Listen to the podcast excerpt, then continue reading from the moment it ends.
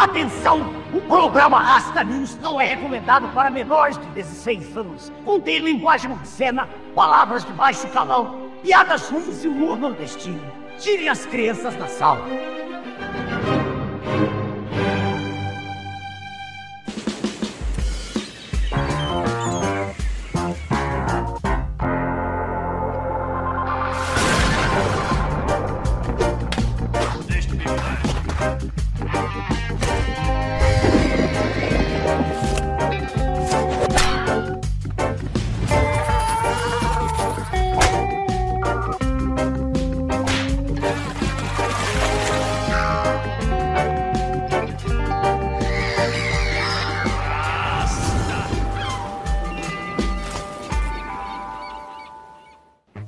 Embaixadores. Boa noite, rastos e rastas. Sejam bem-vindos a mais um Rasta News, o seu jornal semanal isento de notícias.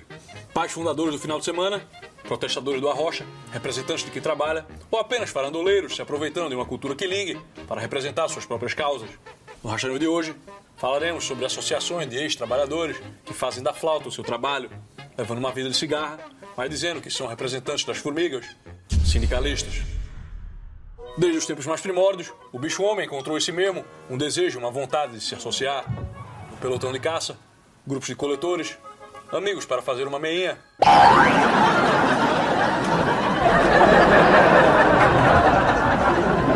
Por milhares de anos, associações também serviram para criar padronizações de comprimento, volume e peso que pudessem facilitar suas formas de produzir. Na Roma Antiga, tivemos colégiums. Na Idade Média, tivemos as guildas. Nos séculos mais recentes, temos os sindicatos que se apresentam como uma organização de defesa do trabalhador na luta de classes. Daí surgiram muitas fábulas, como a fábula de que os sindicatos aumentam os salários, a fábula de que é graças aos sindicatos que existem os feriados, que são os sindicatos que criam as leis que melhoram a vida dos trabalhadores, ou também a fábula da luta contra o arrocha salarial.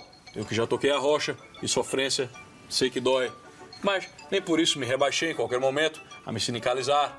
Neste vale de lágrimas, eu sei que nasci com o meu pecado original, sei que no fundo até aquilo era melhor do que eu merecia e agradecia ao meu arrocha de cada dia, que me dava ali uma verbinha para comer um chicharrão e um melho pojo lá no Cuchifritos, no La Isla, em Bushwick.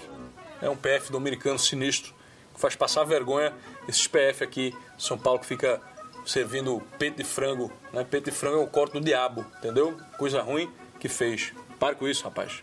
Bota ali uma sobrecoxa pra galera gostosa, deliciosa, derretendo, casquinha crocante. Mas será mesmo que os sindicatos poderiam nos oferecer tudo, nos proteger do arrocha e nos dar as merecidas férias? É sobre isso que investigaremos aqui neste episódio. Pô, mas vamos falar a verdade, né, meu irmão? O papel dos sindicatos, antes de mais nada, é excluir. É isso mesmo, excluir. Nos Estados Unidos, isso sempre foi muito evidente, né? não era nenhum segredo, já que muitos sindicatos aceitavam apenas brancos, né? justamente para diminuir a quantidade de mão de obra disponível e garantir os salários mais altos aos brancos e deixar os pretos de fora. Hoje, essa questão racial mudou, mas o papel do sindicato continua sendo o mesmo, toda vez que se restringe quem pode ou quem não pode trabalhar numa determinada área. É que na cabeça do brasileiro, quando se fala em sindicato, o cara já pensa logo no seu Luiz, os siderúrgicos, os montadores de carro, né? que é algo muito distante para muitos entenderem. Mas pensa ali nos taxistas, né? Alguma dúvida de que a luta deles contra o Uber era para diminuir a concorrência? Eu não sei né, se tem algum taxista que ainda briga por essa porra, né? Mas quando chegaram os aplicativos de transporte, foi um rio de lágrimas, né, meu amigo? Outro trabalho que foi regularizado e sindicalizado por décadas no Brasil foi a profissão de jornalismo e servia para garantir que apenas analfabetos diplomados pudessem dar suas paletadas nos jornalecos, enquanto os analfabetos sem diplomas ficavam desempregados. Uma outra coisa que os sindicatos sabem fazer muito bem é recolher grana, meu amigo. Isso aí eles são bons, viu, meu amigo? Lá nos Estados Unidos, quer trabalhar na televisão, é tudo sindicalizado, meu amigo. Ou tu paga a taxa pro sindicato, ou tu não pega os empregos. É a taxa do eu sei. Taxa do eu sei, Rocha. Agora, teve aquela greve dos roteiristas e dos atores, né? Ficou todo mundo sem trabalhar por uns sete meses, né? Mas os sindicatos, eles não deixaram de cobrar sua mensalidade, né? Tá aí, ó, a grande prova de que os interesses dos sindicatos e dos trabalhadores podem estar completamente desalinhados. Porque o trabalho e a renda de muitos líderes sindicais vem de onde? Vem do sindicalismo, né? Então a galera é ali, meu amigo. O momento da greve é o momento de brilhar, de vencer a briga. Mas nesse caso das TVs americanas, o mais óbvio foi perceber que são todos sindicalizados Mas alguns sindicatos são mais sindicalizados do que os outros. Logo, quem fez a greve? Foi o sindicato dos roteiristas e o sindicato dos atores. Ou seja, né, uma galera que já está lá no topo das produções, quem ganha mais. Já os sindicatos mais abaixo dificilmente metem um louco desse de fazer greve de tantos meses, né? Só na TV são inúmeros sindicatos, né? Câmera, motorista de caminhão, maquiadora, é muito sindicato, meu amigo. E a cada três anos esses sindicatos precisam renovar os seus contratos com as produtoras, né? Se cada um desses fosse meter o louco e fazer uma greve de sete meses, simplesmente ia estar tá tudo separado, né? Não ia ter mais TV, nem trabalho. Porra, gostei, né? Gostei desse negócio aí. Então, mais sindicatos, menos trabalho. Viva Força Sindical! Pô, falando em menos trabalho, tem essa fábula, né? Movimento sindical. As pessoas que te trouxeram o final de semana. Meu irmão, que mentirada, né? Quem foi que mandou descansar um dia a cada sete? Há milhares de anos atrás. Não foi o sindicato, meu amigo. Ah, mas o feriado, isso foi o sindicato. Que conversa, meu amigo. Maluco na Idade Média já tinha feriado, meu irmão. Roma Antiga já tinha feriado. Conta outra aí, né? Conversa fiada. Conversa fiada, é, cara. É. Feriado no Bostil é carnaval, porra. Né? É dia de santo, é dia de Nossa Senhora. A gente faz ali um pagode, assa um churrasco, assiste o futebol né? e vai na missa. Tem nada a ver com o sindicato, porra. Nem com a esquerda. Nem muito menos a ver com o socialismo, né? Os nossos feriados, pô, são inspirados em coisas alegres, bonitas. Agora, pô, imagina aí o feriado na Coreia do Norte, na União Soviética, né? Feriado de comunista é pro povo ir pra praça, pra avenida, ficar assistindo desfile de tanquinho de soldadinho, de míssilzinho. Você não exploda a cara desses filhos da puta. Fica cantando uns hinozinho, balançando bandeirinha. Termina o dia escutando o quê? Um discurso de quatro horas do líder supremo, meu amigo. É discurso de Fidel, é Kim Jong-un, é Stalinho. Cadê a alegria, meu amigo? Que alegria é essa? Não tem alegria. Aliás, você aí, ó, que é headbang, fã de banda heroin, fique sabendo que só existe essa porcaria porque os princesos rapunzeus eram tudo ali da Alemanha Ocidental, né? Aí tem a grana para comprar um instrumento, um instrumentinho, paletinha, cabo e tinha tempo livre ali nos finais de semana e feriado para criar aquelas guitarradas ruins do cacete, né? já que não era obrigado a passar o dia inteiro assistindo um desfile de moda militar do East Berlin Fashion Week.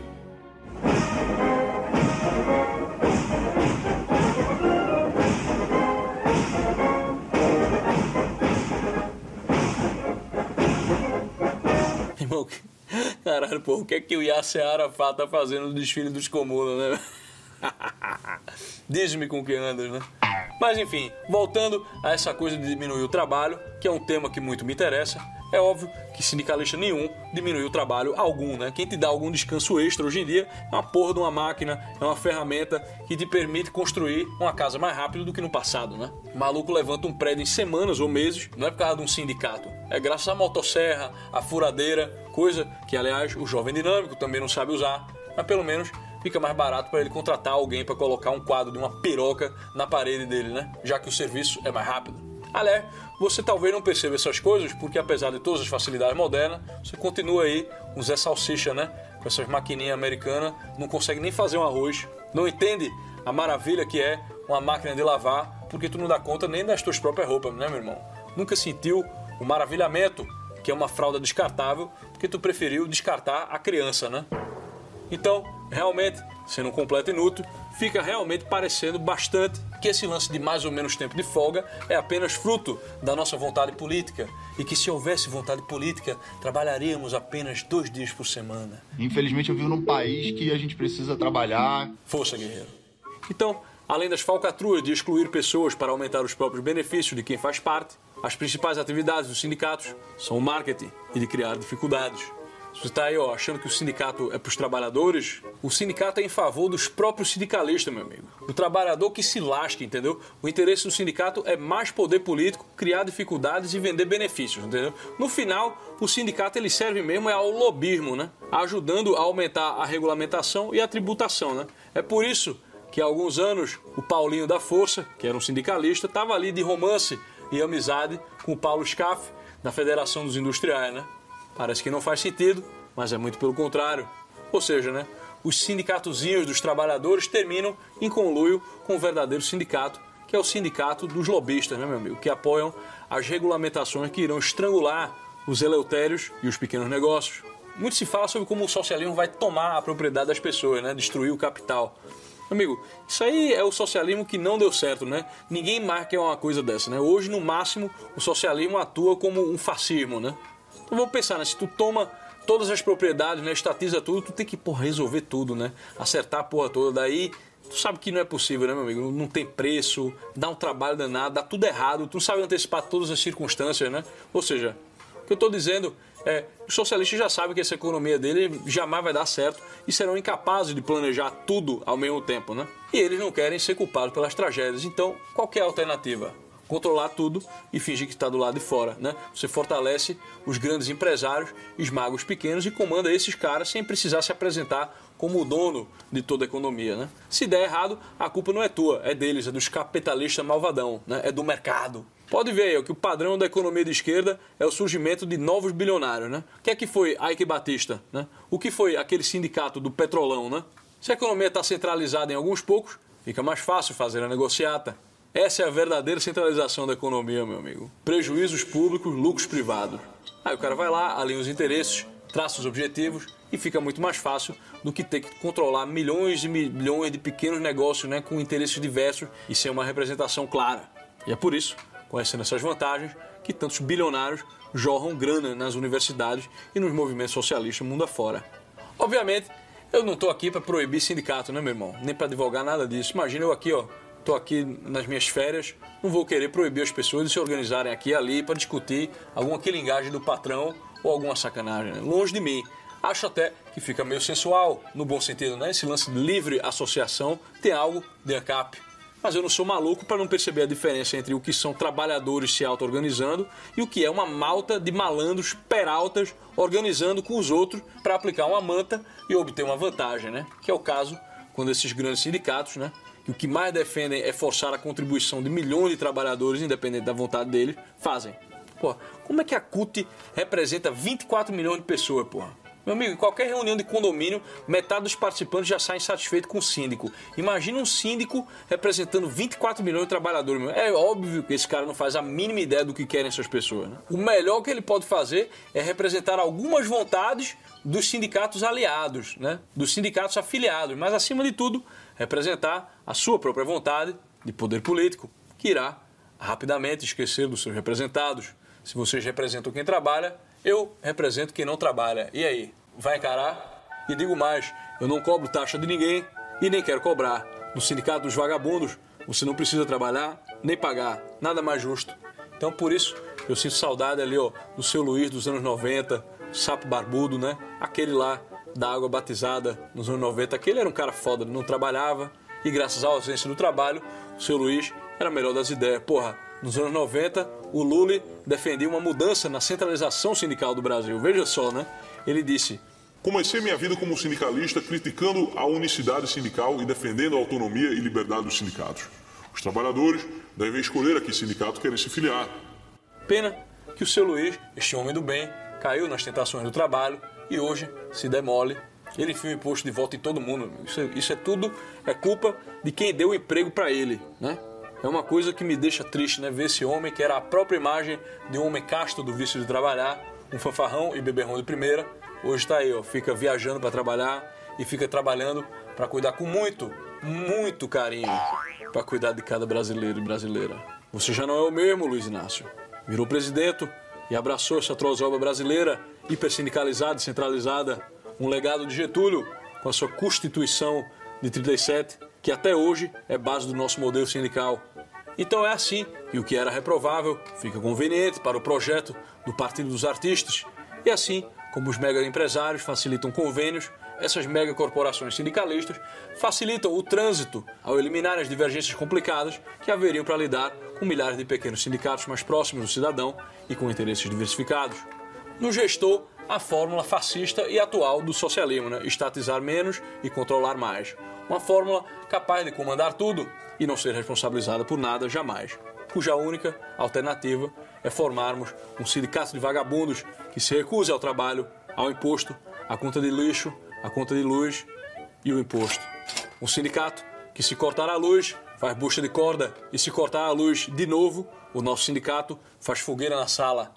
Eu vou viver, Deus dará. Porque meu dinheiro, suor da minha testa, não foi feito para me dar para filho de político e para ilhas galactas.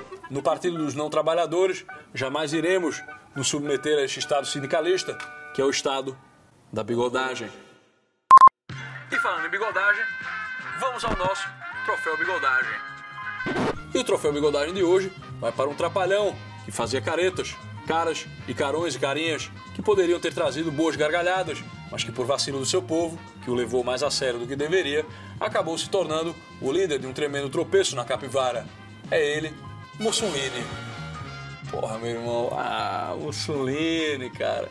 Quanta mentira falam de você, né, cara? Como você é difamado, ofendido, injustiçado. Quanta injustiça, né? Logo você, um homem que fez tanto pelas ideias de esquerda, né? Um homem que nasceu, cresceu, morreu um socialista, né? Um homem que era símbolo de um sistema político sindicalista. Você foi muito difamado, meu. Mas hoje nós faremos justiça e colocaremos este homem de volta no seu devido lugar na história das ideias progressistas. Hoje parece a todos que o fascismo era do mal, né? Mas a verdade é que o fascismo era do amor, o fascismo era do bem. Falam até por aí que o fascismo era racista, o que é uma grande mentira. É verdade que o Mussolini se tornou amigo de um racista, mas aí também é verdade que o fascismo não se importava com isso, né, meu amigo? Aliás, isso aí seria um detalhe, né? Até porque o próprio Marx era racista e isso não quer dizer que ele não era do bem para essa gente, né? Outra lorota que conta sobre Mussolini por aí é essa mentira de que o fascismo é uma associação do Estado com os grandes empresários. Daí dizem esse que seria o motivo de chamarem o fascismo de um sistema corporativista por via de uma associação das corporações e o Estado, né? Um ultracapitalismo. Aliás, essa confusão é tão grande que ainda tem muito ANCAP hoje em dia dizendo que vivemos num fascismo por conta do corporativismo das empresas.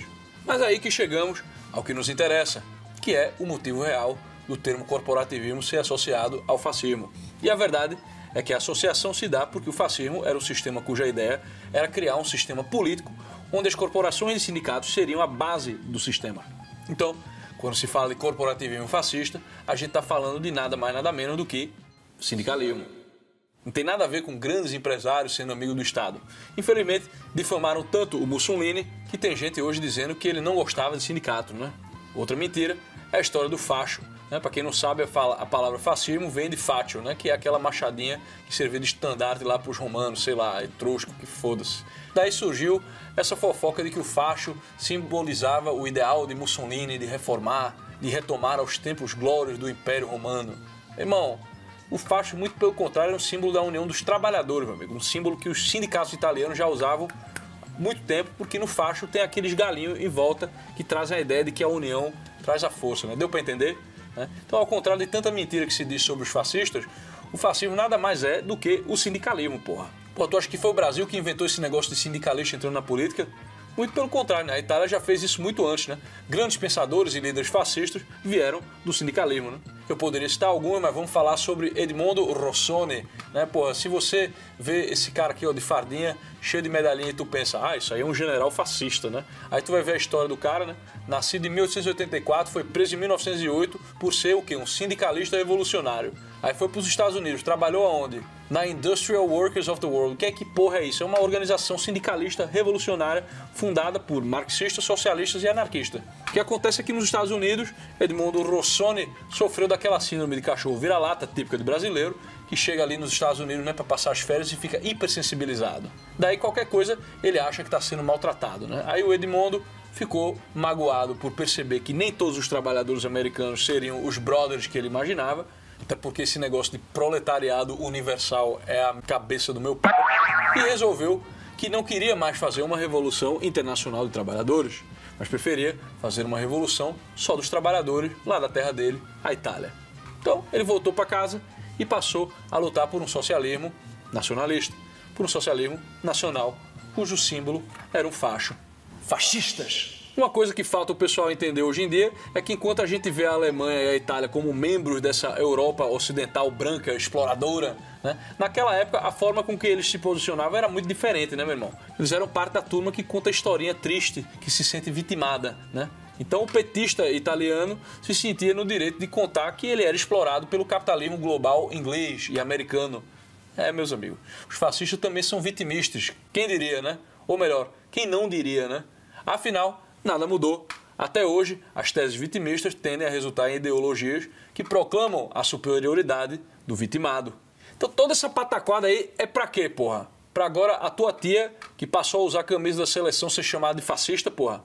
Quais são as ideias da tua tia? Provavelmente ela não tem ideia nenhuma, porra. ela só sabe o suficiente para dizer que não gosta de sindicalismo, de socialismo e de revolução e que também não gosta de traficante, de bandido. Dá para culpar ela, porra? Então, ao bonito Mussolini, por ter formado, liderado e comandado o maior movimento sindicalista que já deu certo nesta terra, causando estragos dos quais ele nunca será responsabilizado ideologicamente de maneira adequada, a morte foi pouco para esse maluco, meu amigo. Fica aqui o nosso troféu bigodagem. Rasta, o que mais te dá repulsa no socialismo? Não é só obsessão com o trabalho, né, velho? Rasta, faço aula de dança como exercício, mas algumas músicas são funk. É pecado? Só danço lá. Minha filha, pecado é achar que aula de dança é exercício, né?